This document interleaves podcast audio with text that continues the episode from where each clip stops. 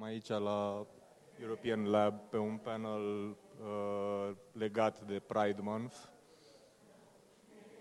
numit Queer Resistance in Europe. Uh, sunt aici cu doi oameni care practic reprezintă queer resistance din România. Uh, Florin Buhuceanu de la Accept din București și Andrada Popa de la uh, Pride Cluj. Uh, mă gândesc că cel mai bine ar fi să începem un pic, că tot e vorba de, la, fiind Pride, e vorba de sărbătoare, să începem cu lucrurile bune. Să începem cu lucrurile pe care le sărbăm în, în ultimii ani. 2018-2019 a fost o perioadă destul de dificilă pentru comunitatea LGBT. Uh, poate mai ales din uh, perspectiva de, în care este privită în societate.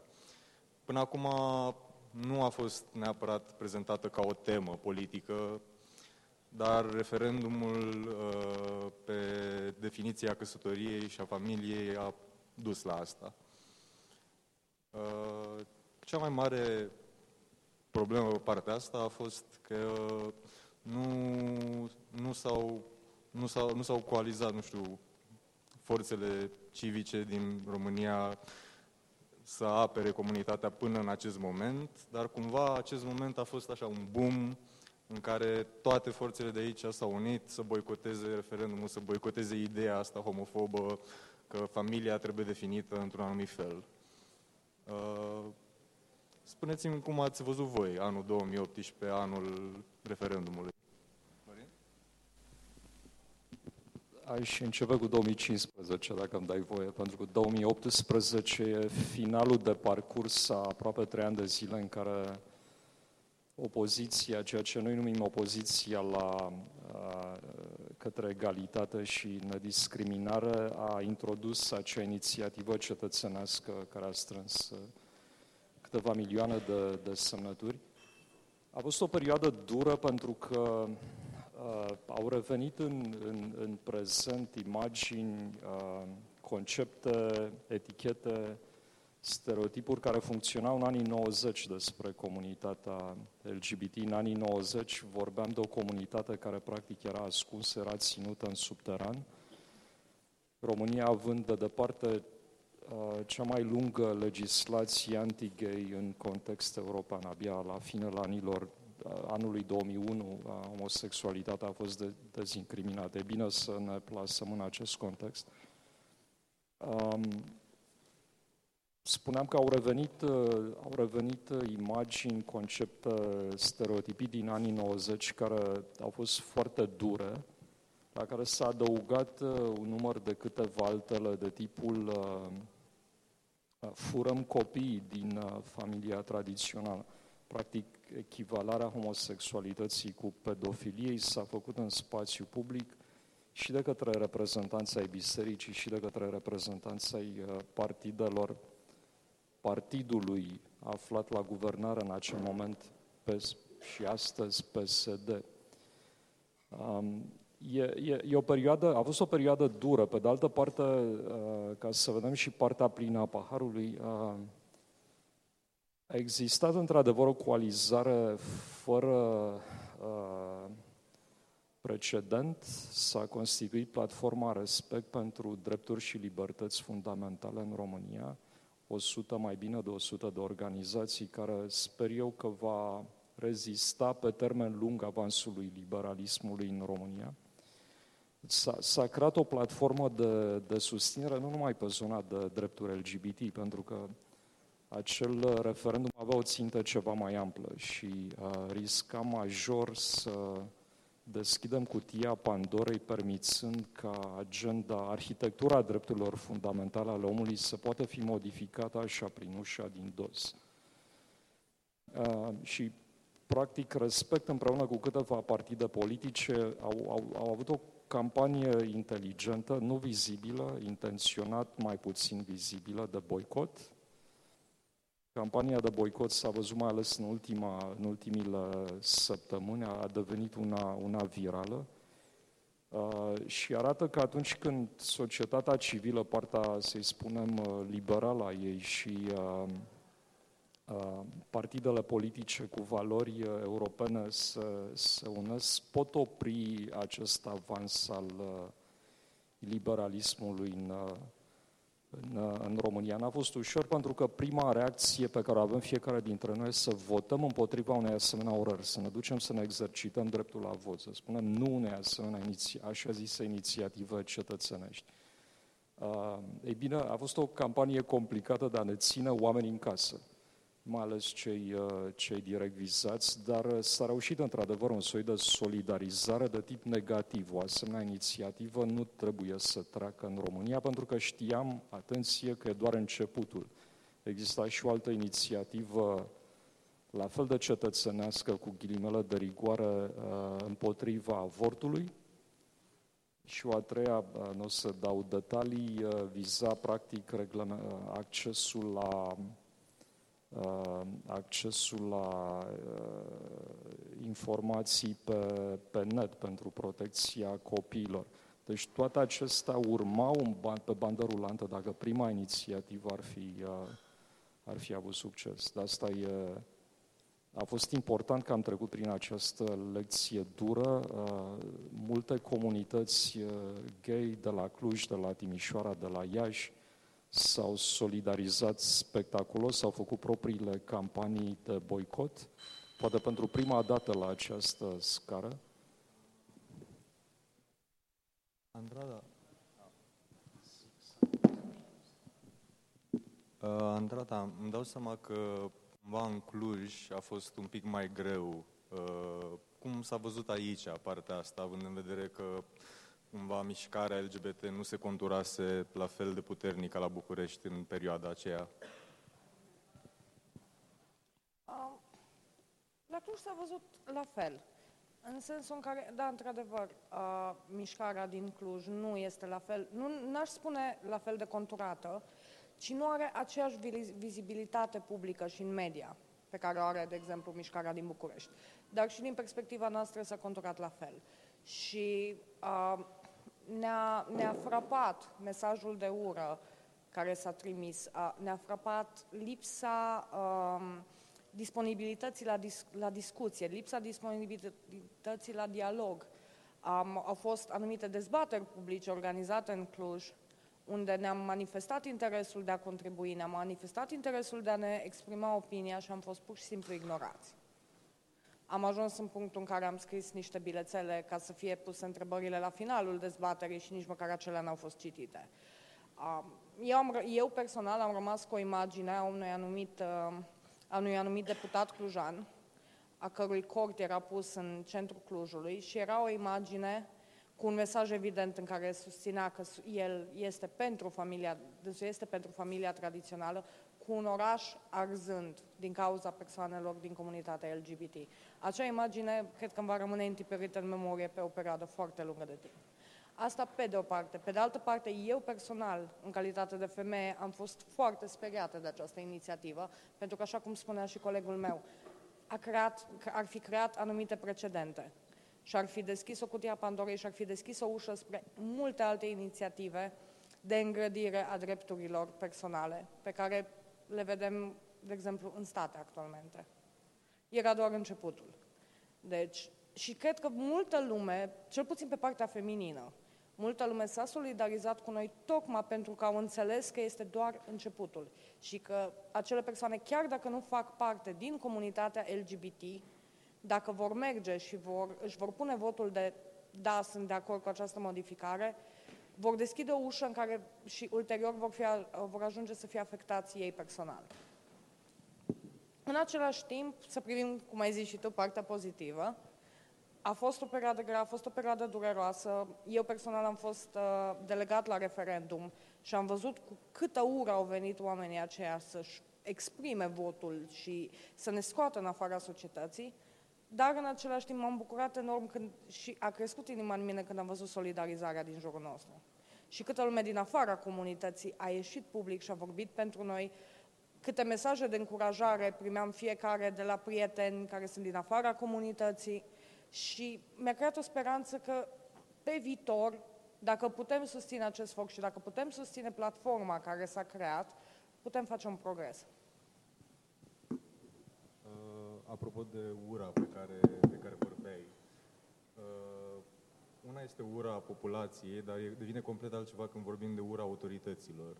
Cred că acolo abia ai o problemă pe care o, o poți explora, ura asta generalizată, sistemică cumva și mă gândesc că voi ca organizator de Pride v-ați confruntat cu ea direct și ați luat aurul de coarne. Florin, uh, tu știu că ai avut primul în această ocazie prin Pride București. Povestește cum a fost să te confrunți cu autoritățile române să organizezi primul Pride la București.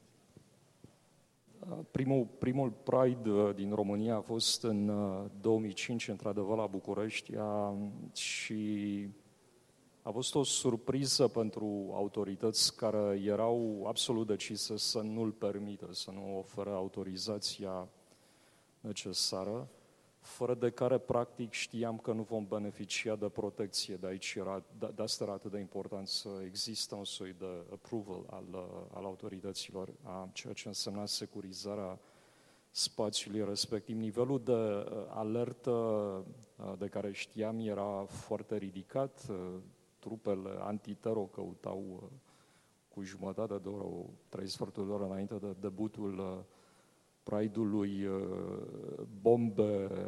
Era o atmosferă ciudată la care au contribuit din plin politicienii care s-au opus până în, aproape în ultimul moment, deci practic autorizația am primit-o cu două zile înainte de debut, asta în condițiile în care președintele României a, a cerut să se libereze această autorizație și imediat Ministrul Justiției. Fără aceste două intervenții uh, în forță, n-am fi avut un uh, acea, acea autorizație. Noi l-am transmis autorităților în mesaj foarte clar, indiferent care va fi decizia voastră, care e una de tip administrativ, nu puteți bate dreptul meu de a mă exprima, nu puteți să mă îngrădiți dreptul de a mă exprima și de a mă organiza într-un spațiu stradal în cazul ăsta. Deci un, o, o decizie administrativă nu poate să mă încalce un drept fundamental și l-am spus că vom fi la ora respectivă pe traseul respectiv, indiferent care va fi decizia lor și eram uh, pregătiți. Și aș vrea să vă spun, dacă vreți, ca picanterie, este că înainte de, de marș încercam să ne gândim câți oameni vor veni și îmi imaginam, începeam să calculez 50, 60, 70, mă cam blocam la 100.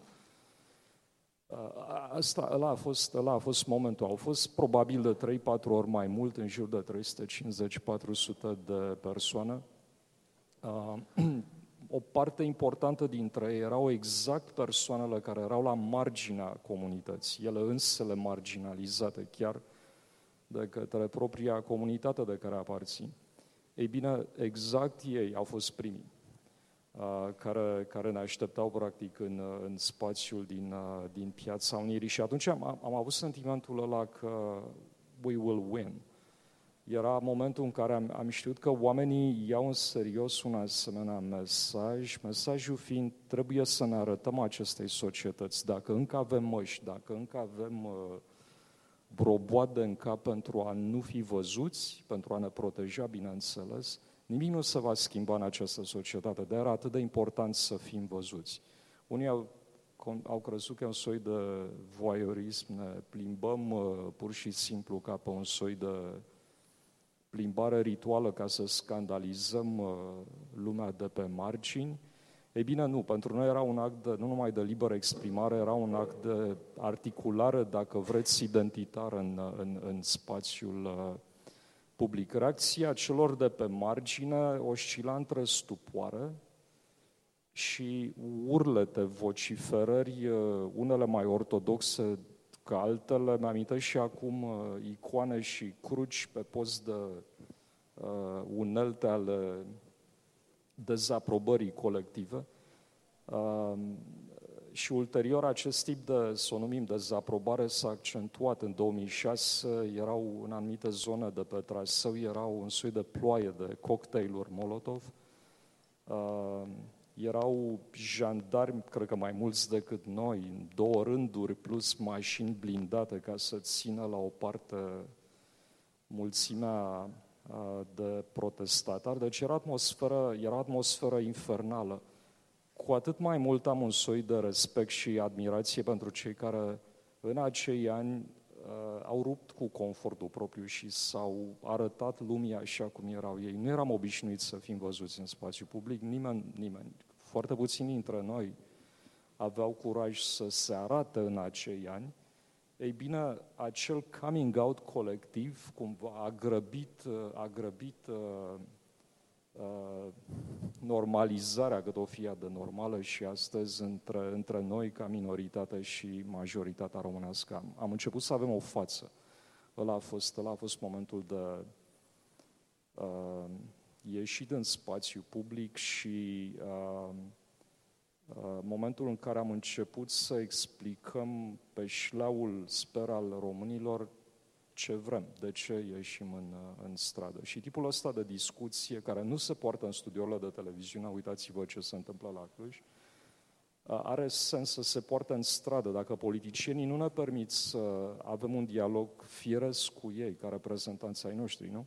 Dacă astfel de dialoguri nu se întâmplă între părți, în diferite spații gândite pentru astfel de dialoguri, e firesc să fim în stradă an de an și să spunem ne lipsește asta, asta și asta și asta și vrem să trăim într-o Românie în care fiecare dintre noi să ne simțim protejați și legitim să ducem o viață uh, în care să putem respira normal. Până la urmă asta vrem fiecare dintre noi, majoritar sau minoritar. De asta continuăm iar anul trecut a fost probabil cel mai mare, probabil a fost cel mai mare număr de participanți. Uh, uh, statisticile oscilează între 5 și 10, mi habar n-am unde să mă așez.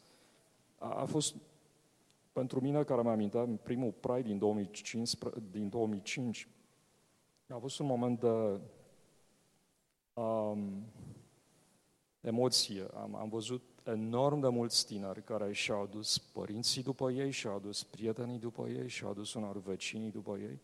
Puștii ăia care colorau Bucureștiul, nu mai era gri, Bucureștiul pe străzile la ultracentrale, pe calea Victoriei, în piața Universității, căpătau culoare. Și mi-am zis, a, am reușit am reușit și nu vor putea să mai dea îndărât această, această evoluție. Oamenii ieșiseră în stradă pentru că voiau și să spună nu acelei, acelui referendum al urii, uh, destinat să, mod, să introducă discriminarea în plin textul constituțional. Și sper că din ce în ce mai mulți uh, ca mine și din ce în ce mai mulți aliați vor fi în stradă săptămâna viitoare la București, pentru că trebuie să dăm un mesaj clar ca clasei politice. Dacă nu vă reformați, trebuie să plecați acasă. Timpul nu mai are răbdare cu voi. Și uh, e un mesaj care trebuie să vină și din partea comunității LGBT. Nu mai putem aștepta în cal 10, 15, 20 de ani pentru a fi recunoscuți ca cetățeni cu drepturi egale în această țară, pentru a ni se recunoaște un drept basic, de, dreptul la viață de de, de familie. E, e, e ceva pe care toată lumea își imaginează că îl are. Ei bine, în cazul nostru, uh, el uh, există teoretic, virtual, dar uh, nu poate fi și nu va fi aplicat existând interdicții explicite în, în codul, codul penal. Uh, mai avansăm un pic în timp și ajungem în Cluj. Uh, Andrada, povestește cum a fost primul Pride aici. Um,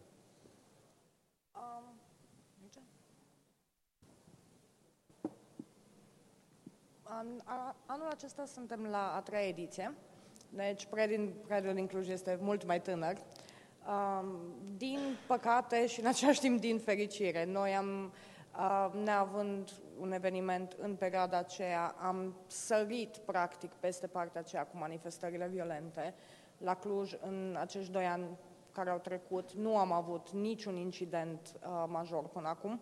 Evident că sunt, uh, uh, sunt membri ai comunității opozante care se, manif- se manifestă, în fiecare an se organizează o contramanifestație în paralel cu a noastră, dar nu pot să zic că au existat incidente și, în primul rând, nu au existat incidente violente.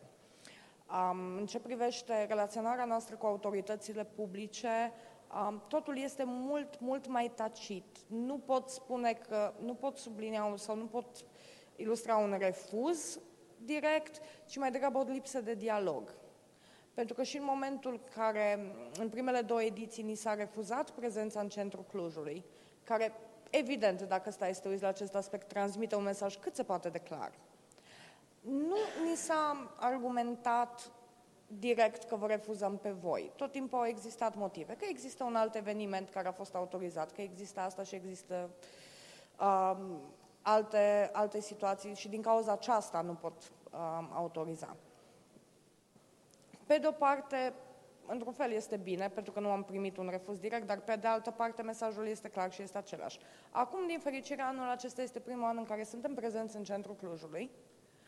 Um, sper că um, cu această ocazie va crește mult mai mult, de fapt nu că sper, sunt de-a dreptul convinsă că cu această ocazie va crește mult mai mult vizibilitatea. Um, de la un an la altul, numărul de participanți a crescut simțitor.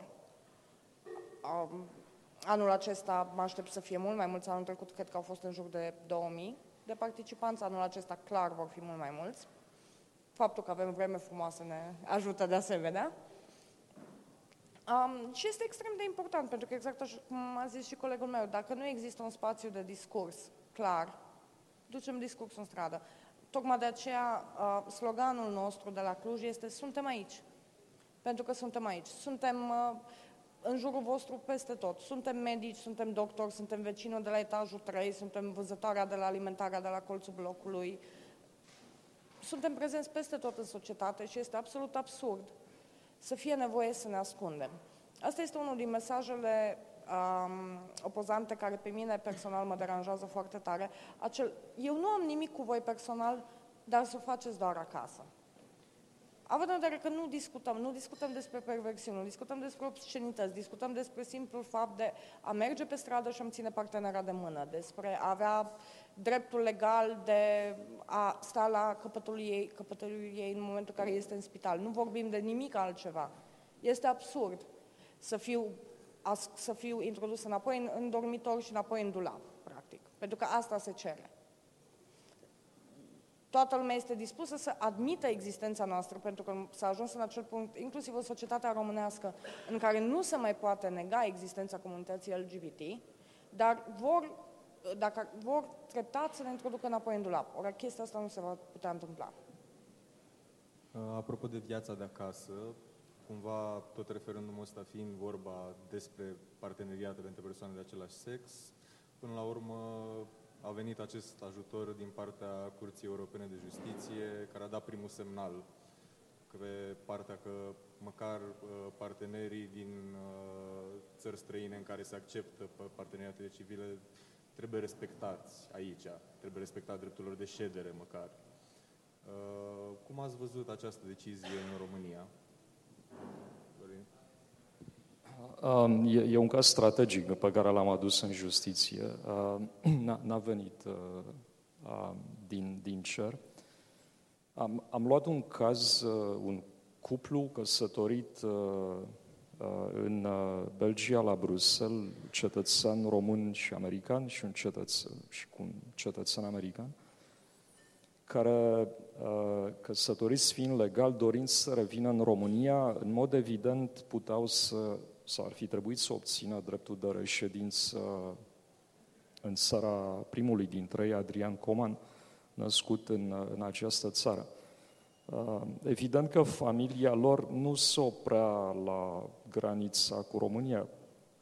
Ar fi trebuit să continue să fie recunoscută ca familie și aici. Inspectoratul pentru uh, imigrări, cred că se cheamă, a spus, no way, sunteți poate un cuplu drăguț, dar voi nu sunteți familie în ochii legii și am început acest caz strategic pentru că ca să ajungi la Curtea Europeană de Justiție, care aici trebuie să treci prin toate curțile naționale. Am avut noroc că am ajuns la nivelul Curții Constituționale din România. Curtea Constituțională din România a referit cazul către uh, Curtea Europeană de Justiție pentru că întrebarea de fond era cum aplici freedom of movement, libertatea de mișcare a cetățenilor europeni, Uniunii Europene, atunci când ei sunt familie și se mută dintr-o țară în alta, se mută din Belgia în România în cazul ăsta.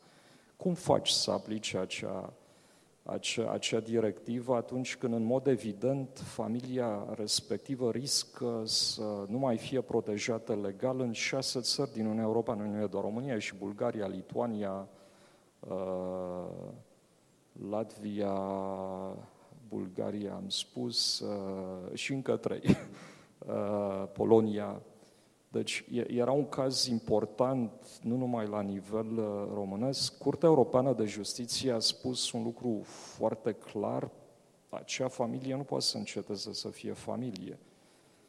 Uh, și a trimis o decizie uh, curajoasă către Curtea Constituțională din România în iunie, cred, 2018. Curtea Constituțională a dat la rândul ei o decizie based on acea decizie a Curții Europene de Justiție, care e, din punctul meu de vedere istoric, recunoaște pentru prima dată, în termen cât se poate de clar, că cuplurile formate din persoane de același sex au dreptul la viață privată și dreptul la viață de familie. E treaba statului, a Parlamentului să reglementeze cum arată această recunoaștere a dreptului la viață de familie, dar Curtea Constituțională a dat, a, a dat direcția. Între-acolo trebuie să uh, ajungem. E, e un caz important pentru că uh, decizia de la Luxemburg a Curții Europene de Justiție a început să fie deja aplicată în, uh, în cazuri similare, cazului Coman Hamilton, în uh, Bulgaria, Polonia și Lituania. Deci deja se creează jurisprudență și sperăm că e doar începutul pentru a obliga aceste autorități să, să admită că familiile acestea sunt familii, nici mai mult, nici mai puțin, și că trebuie să fie uh, protejate legal, trebuie să fie legitime în ochii autorității, autorităților uh, uh, publice. Doar începutul, pentru că, încă o dată, e vorba doar de dreptul la reședință și drepturi colaterale a asigurării reședinței. Ei nu sunt recunoscuți, nu, nu căsătoria lor le recunoscută, ci starea de familie, ceea ce juridicește e oarecum uh, Uh, altceva, dar uh, pe de altă parte România e obligată să recunoască jurisprudența CEDO, Curții Europene a Drepturilor Omului, uh, unde parteneriatul civil este un minimum. Ca atare, noi deliberat nu respectăm acele decizii ale, ale curții și încercăm, și văd în Parlament în diverse comisii discuții, încercăm o retorică de tipul voi aveți toate drepturile în realitate. Uh, nu știu ce vă mai trebuie și căsătorie, deși nu despre căsătorie era vorba, era vorba despre parteneria civil. Dar uh, există instituția parteneriatului civil. Aiurea, nu există instituția parteneriatului civil în România. E o prejudecată pozitivă că totul e aranjat încerci să explici parlamentarului român, știți, eu nu pot să mă duc să ridic nici măcar corespondența partenerului meu. Care, noi locuind la acea adresă, mi se cere în fiecare an o, o procură de la notariat, prin notariat. Really? O să-mi duc toată viața Uh, în spatele unor procuri pentru temir ce chestie renoită în fiecare an, faceți-o voi, nu știu, bucurați-vă voi de un asemenea tratament și faceți scoadă la notariată ca să vă apărați starea de familie. E, există o, uh, folosesc niște tertipuri groase, uh, caragialești aproape în scuze pentru Uh, acest nume uh, de dramaturg român, uh, o comedie neagră, pentru a, de fapt pentru a-ți spune în față, tu nu ești egalul meu, tu de fapt n-ai ce să cauți în țara asta. Asta e mesajul pe care eu îl simt, aproape de fiecare dată. Ne-am săturat de voi. Exact acest mesaj l auzeam în anii uh, 90, când parlamentarii români se declarau excedați, erau hărțuiți de homosexual, pentru că articolul 200, care ne trimite la închisoare între 1 și 5 ani, revenea obsesiv pe agenda Parlamentului României. Același mesaj, scutiți-ne. Ei bine, nu o să-i scutim și uh, chiar dacă ei nu vor reuși în, în termen de, într-un termen rezonabil de 2-3 ani să uh, voteze această lege, îi pot asigura că România va fi obligată să o, o adopte și fără dumnealor. Apropo de obligația de a adopta, uh, Andrada îmi povestea un pic înainte de dezbatere că au apărut cumva niște moduri informale în care, să zicem, cumva societatea începe să împingă asta, începe să împingă ideea de parteneriat ba prin asigurări, ba prin uh, firme, prin anumite moduri cumva inclusive de a, de a privi genul ăsta de parteneriate. Poți să mai spui despre da, asta? Într-adevăr, um, există foarte multe firme multinaționale care și-au deschis birouri în, în România și în cadrul acelor firme care evident că au venit cu mentalitatea lor din afară, se promovează o politică extrem de inclusivă și a, se promovează toleranța și foarte multe companii multinaționale românești și-au, și-au arătat uh, sprijinul față de comunitatea LGBT, au um, comunități interne LGBT în cadrul firmei lor, au um, proiecte speciale pentru angajații lor, au găsit inclusiv um, forme artificiale, să spunem așa, prin care să recunoască familia uh, formată din două persoane de, de același sex, spre, spre exemplu, prin a introduce partenerul de același sex în cadrul asigurării private medicale oferite de către firmă, printr-o anumită declarație, de exemplu, pe proprie răspundere, prin a invita persoanele care fac parte din comunitatea LGBT să vină împreună cu partenerii de același sex la evenimentele oficiale organizate de firmă. Deci se produce o schimbare, se produce o schimbare la nivelul societății și pe măsură ce din ce în ce mai mulți tineri au acces la acest mediu, înțeleg, încep să înțeleagă că, da, într-adevăr, nu este nimic anormal și sunt oameni la fel ca noi, putem conviețui, relaționăm cu ei la, la ei la nivel personal, și a, treptat acei oameni încep să devină aliați și încep să susțină comunitatea.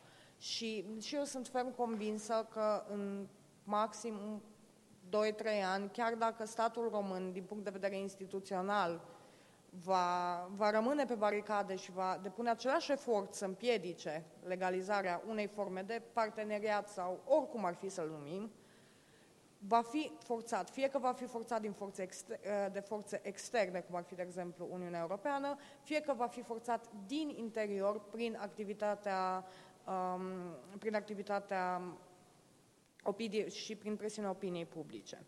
Tocmai de aceea vizibilitatea este atât de importantă. Evenimente cum este Pride București, cum este Pride uh, Cluj-Napoca, marșurile acestea sunt extrem de importante.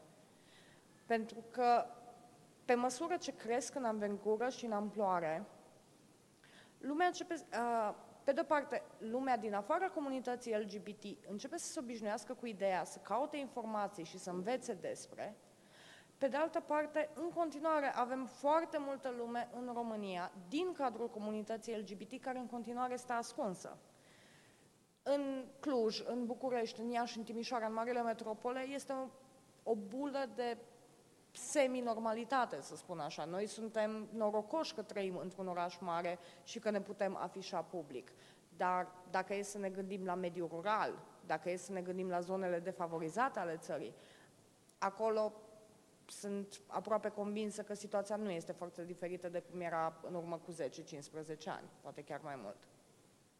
Deci, dar și, până și acele persoane din mediul rural au acces la televiziune în ziua de astăzi, au acces la internet și pe măsură ce deschidem acest dialog și pe măsură ce alimentăm acest dialog cu mesaje pozitive, va ajunge într-un final până și la ei și vor pun, până și acele persoane vor începe să se întrebe dacă într-adevăr ideile preconcepute și setul acela de beliefs pe care, pe care le aveau inițial este unul corect și dacă într-adevăr, acum scuzați expresia, ce zice popa la slujba de, uh, de duminică, că vin homosexualii să-i fure copiii, este, este adevărat. Uh, apropo de normalizarea asta cumva prin media, prin zona de TV, uh, știu că glumea la un dat cineva că decât să apar uh, cu problema LGBT la 17 emisiuni de știri, mai bine apar 5 minute la Insula Iubirii la, sau la un alt talk show foarte vizionat. În ce măsură ajută zona asta de... Mă și vezi la insula iubirii.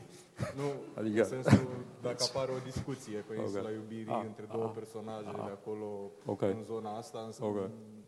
în zona asta a aliaților, în zona pop, că până la Got it. urmă, în ultimul an, uh, Andreea Bălan a devenit cumva un figurehead Mhm. al acestei mișcări, pe care până acum nu cred că o concepea lumea ca o activistă, nu vedea și acum este cumva un simbol care leagă bula asta noastră de mainstream, Mhm. de zona mai largă. Um, am să continui ideea pentru puțin timp, uh, uh, Andradei. Uh, firmele, într-adevăr, firmele occidentale și sunt multe în România astăzi, schimbă cumva uh, mediul, pune presiune asupra societății să devină mai inclusivă, mai, uh, până la urmă, mai normală.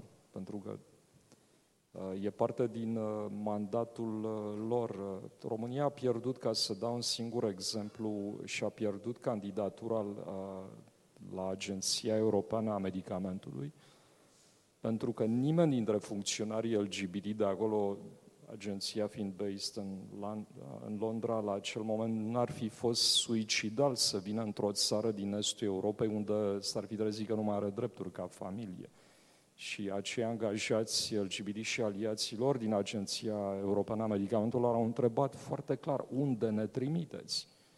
Dacă, adică gândiți-vă când faceți uh, o asemenea alegere, nu o să ne trimiteți în, uh, în uh, România sau în uh, Polonia, cred că era o altă candidată.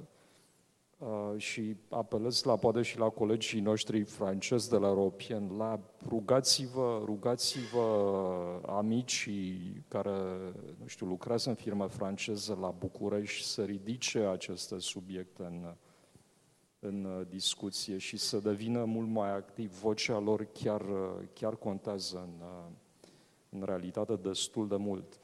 Uh, avem Renault, nu la București. Știm ca Renault în România să fie avut vreo campanie pe vreo zonă de drepturile omului? Mă îndoiesc, nu, nu vorbesc doar de zona LGBT. Dar e o companie extrem de importantă care ar trebui să-și asume niște obligații uh, sociale în țara asta. Uh, media a schimbat enorm uh, modul în care românii percep uh, diferite grupuri de minorități, nu numai minoritatea de care vorbim azi, fără, fără mass media, mai ales la finele anilor 90, eram pierduți.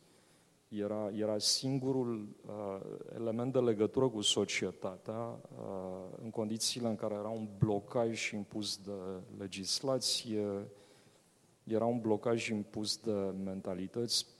Ziariștii au avut curajul ca treptat, treptat să aducă în fața spectatorilor chipuri de oameni obișnuiți din comunitatea gay. Așa am avut uh, șansa, neșansa de a deveni homosexual public. Erau atât de puțini cei care în anii 90, la finele anilor 90, apăreau în studioule de televiziune încât uh, orice față în acea perioadă devenea brusc uh, uh, recunoș, recognoscibilă.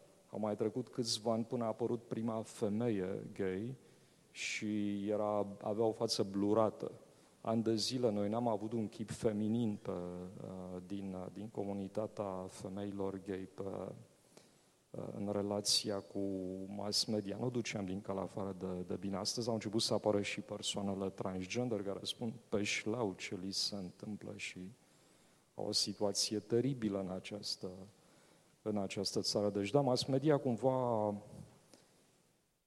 ne-a dat o față umană, a normalizat cumva discursul pe teme, pe teme LGBT și cred că uh, a fost unul dintre principalii aliați, chiar și în cazul referendumului de care vorbeam, n-am fi reușit atât de bine fără sprijinul uh, mass mediei, să o recunoaștem.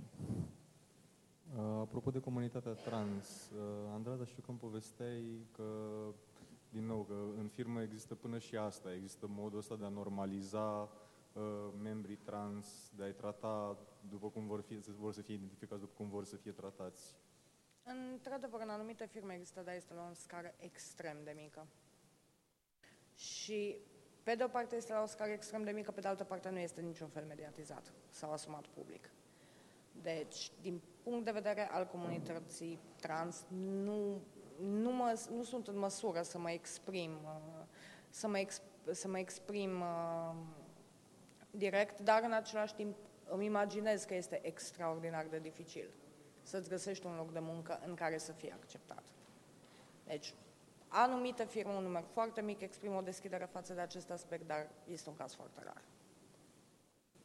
În, în ce măsură vi se pare că a rămas un stigmat să fie LGBT în România? În ce măsură este folosit împotriva ta ca cetățean de autorități?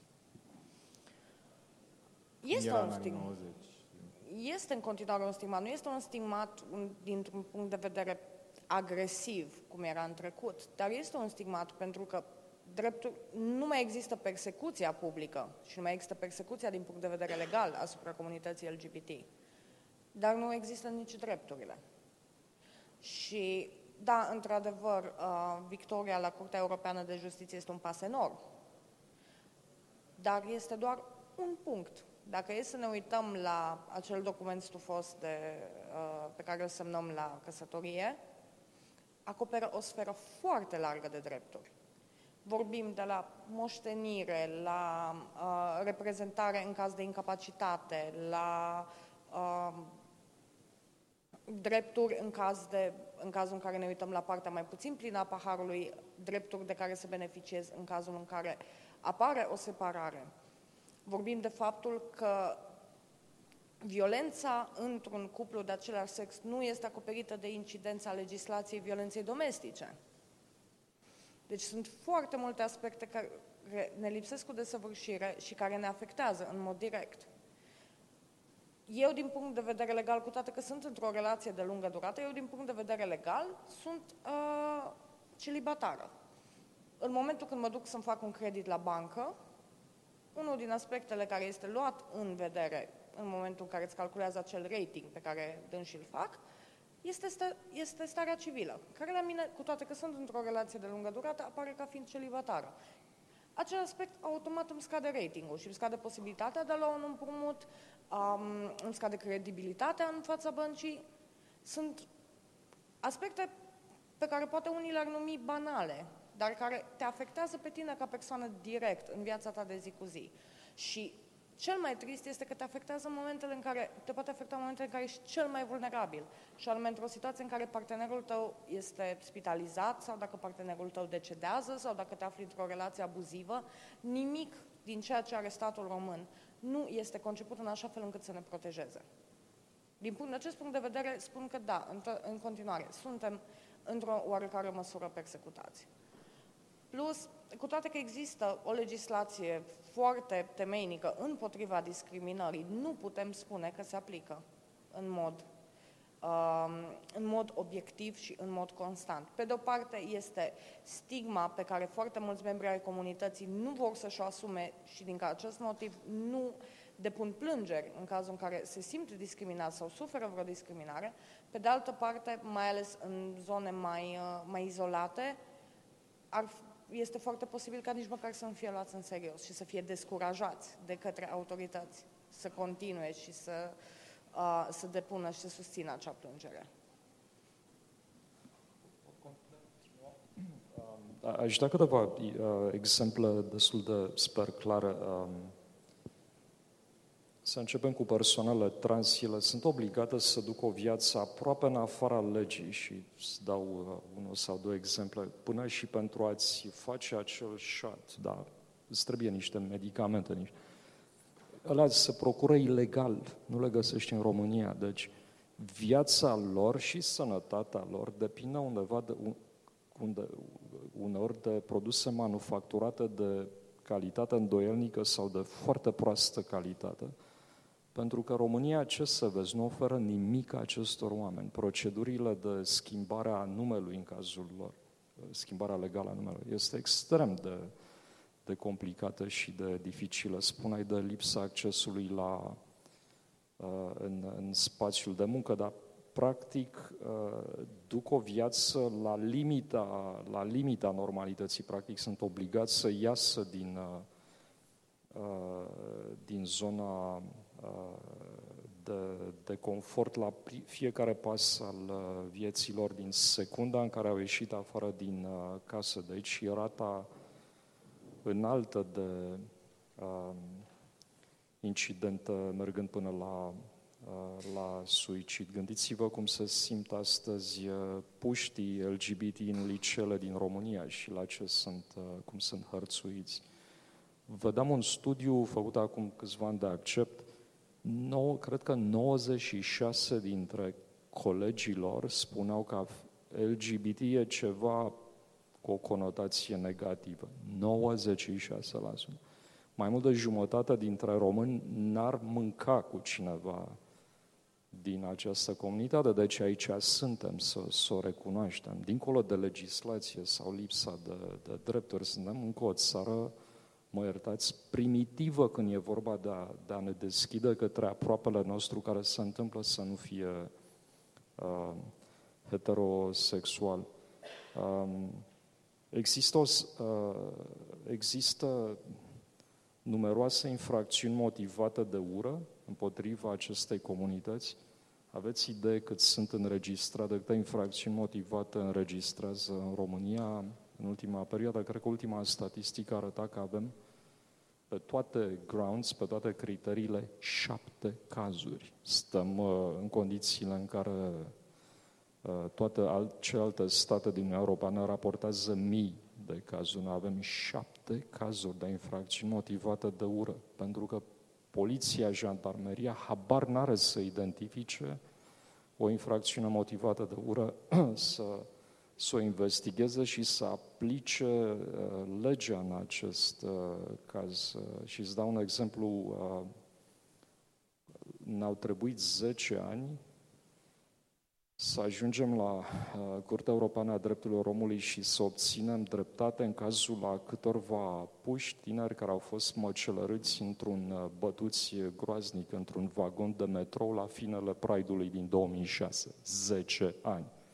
România a fost considerată ca fiind uh, parte din acea infracțiune motivată de ură pentru că n-a intenționat și n-a făcut nimic pentru a identifica pe agresori care erau de altfel cunoscuți și mai ales pentru a-i pedepsi. 10 ani. Uh, e greu să te simți safe, e greu să te simți uh, protejat într-o, într-o țară în care ți se atrage atenția destul de des că nu aparții, you don't belong, you don't, nu aparții acestui, uh, acestui spațiu. Cred că asta e principala,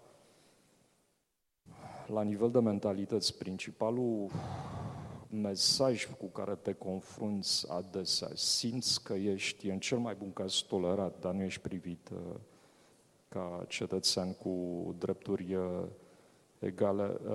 Vorbea colega mea de legislație antidiscriminare. România nu mai are o strategie națională de ani buni pe, pe zona asta.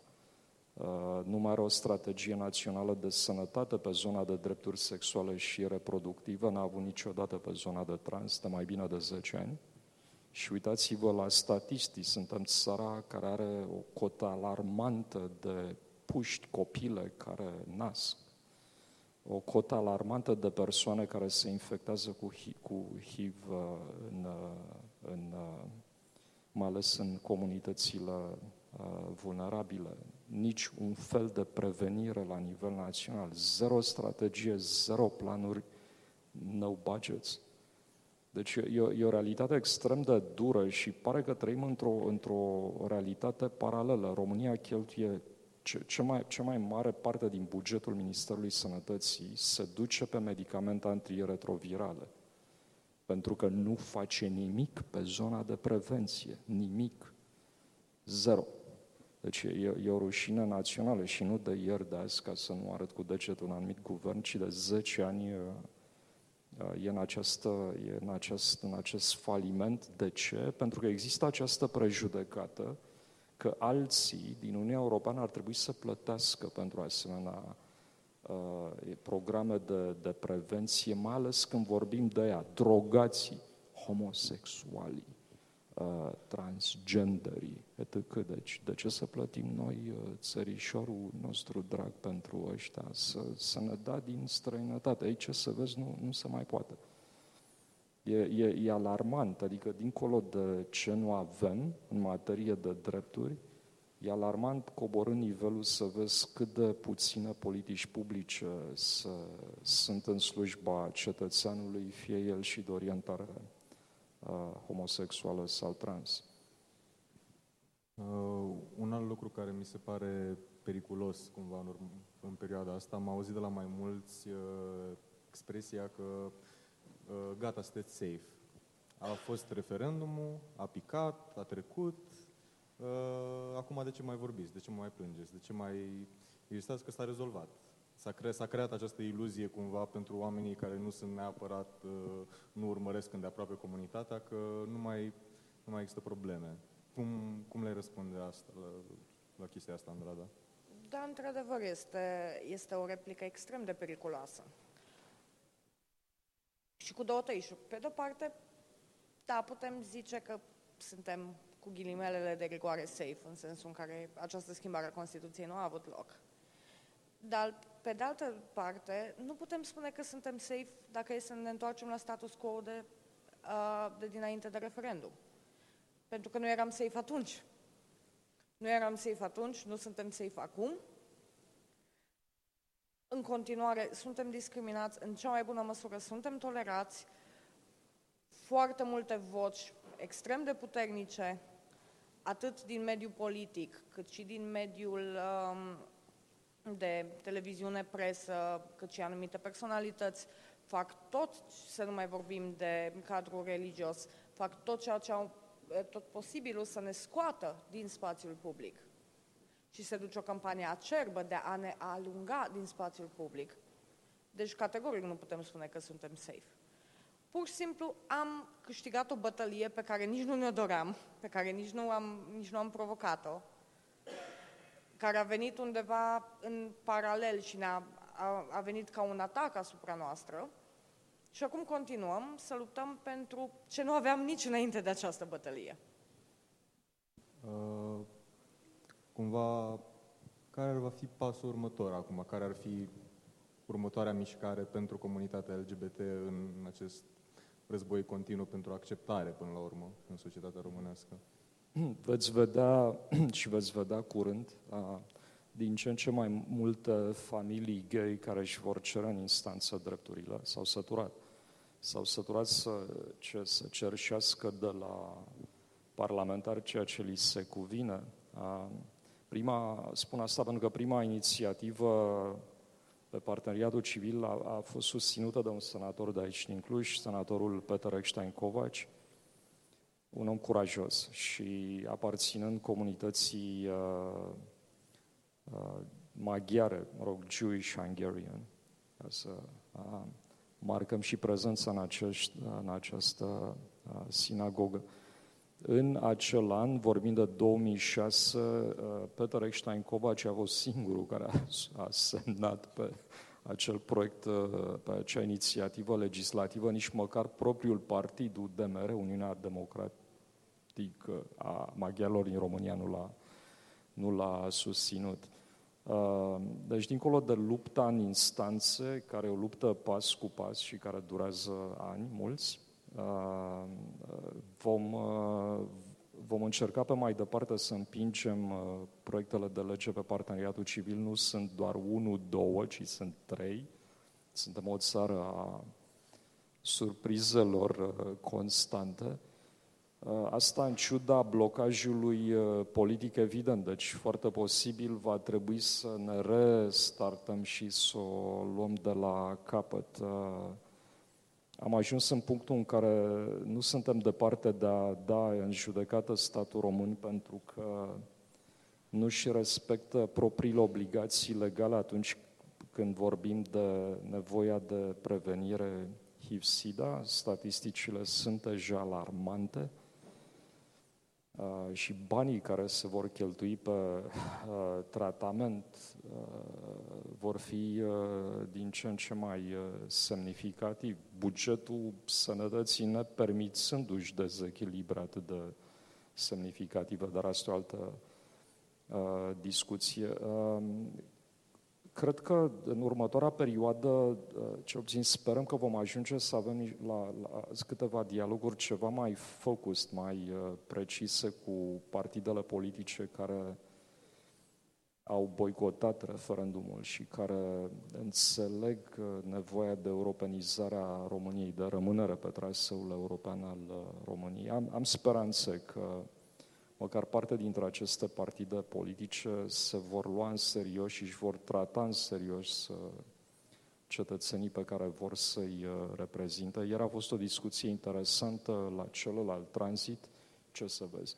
Erau doar partidele politice care au boicotat referendumul plus UDMR-ul, care a avut o poziție ambiguă, partidele tradiționale PSD, Socialdemocrații, Liberalii și uh, Pro-România, surpriză, nu erau la, n-au binevoit să, să apară să dea uh, ochii cu cetățeanul homosexual.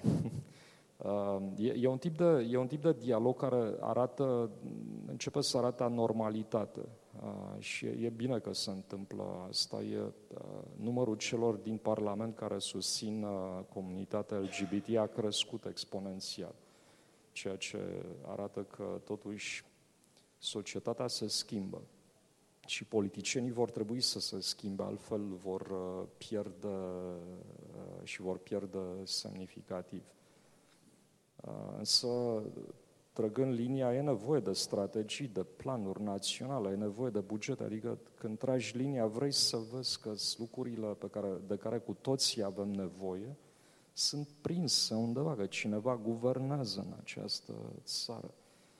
Până la urmă, acolo ar trebui să ne ducem uh, în, în discuțiile cu partidele politice, să ne asigurăm că dacă va exista o schimbare politică, vor lua în serios nevoile de sănătate, nu numai ale acestei comunități, dar și ale femeilor, um, uh, vor, vor ajunge să investească în educație. Știm bine ce se întâmplă în sectorul ăsta și ce, um, cât de mult se implică Biserica Ortodoxă în încercarea de a-i ține pe puști într-un spațiu claustrat, într-un dulap, dacă, dacă vreți. Viziuni cu viziuni foarte, foarte îngustă. Sectorul educației mi se pare un sector strategic și cred că cele două zone sunt cele mai importante în, în anii care vor să vină. Uh, și pentru că vorbim de așteptări și ne apropiem de sesiunea de întrebări, uh, Andrada, totuși fiind în Cluj, spune-ne ce așteptări ai tu ca organizator de la Pride-ul de mâine? Și bune și rele, că aveți în același timp și marșul la extremei drepte. Da. Mă rog. Uh, în primul rând, sper ca uh, obiceiul pe care l-am instituit în, în ultimii doi ani să se păstreze și anume să nu existe niciun, niciun incident violent. Sunt aproape convinsă că nu va fi cazul. Din punctul ăsta de vedere, autoritățile locale și-au manifestat suportul față de noi și vor fi alături pentru, uh, pentru a interveni în caz de nevoie. În același timp, um, având în vedere că am ajuns în centrul Clujului, evident că ecoul va fi mult mai puternic și acesta este o lamă cu două tăișuri, pe de parte ecoul pozitiv va fi mult mai puternic, pe de parte vom fi mult mai aproape de cei care sunt împotriva noastră, dar pe termen lung este un pas foarte important al, uh, al Pride-ului de la Cluj, faptul că am ajuns în centru, faptul că suntem mai vizibili, faptul că autoritățile încep să recunoască existența noastră, și sper că acest pas va deschide un drum spre dialog, pentru că la urma urmei noi asta dorim. Și de aceea am și organizat evenimentul pe care îl menționa colegul meu uh, ieri, unde, din păcate, cu toate că noi am extins invitația înspre toate partidele politice, doar cele care și în perioada referendumului s-au manifestat împotriva și au boicotat, um, au ales să fie prezente, dar este un prim pas. Este un prim pas și intenționăm să mergem pe acest drum și să continuăm să întindem mâna și să deschidem acest subiect și să invităm la discuții până în punctul în care să ajungem la un numitor comun. Pentru că altfel nu, nu se poate. Și indiferent cât de mult vor încerca să evite și au încercat să evite acest subiect, opinia publică și societatea se modifică în, ast- în, în, în direcția aceasta și vor fi forțați și sunt forțați treptat să, să ne ia în calcul. Mulțumesc. Uh, întrebări din public? Ok. Uh, atunci uh, aș vrea să încheiem uh, strong o urare scurtă din partea fiecăruia dintre voi pentru un homofob. Pur și simplu. Ce ați spune dacă ați avea o singură propoziție sau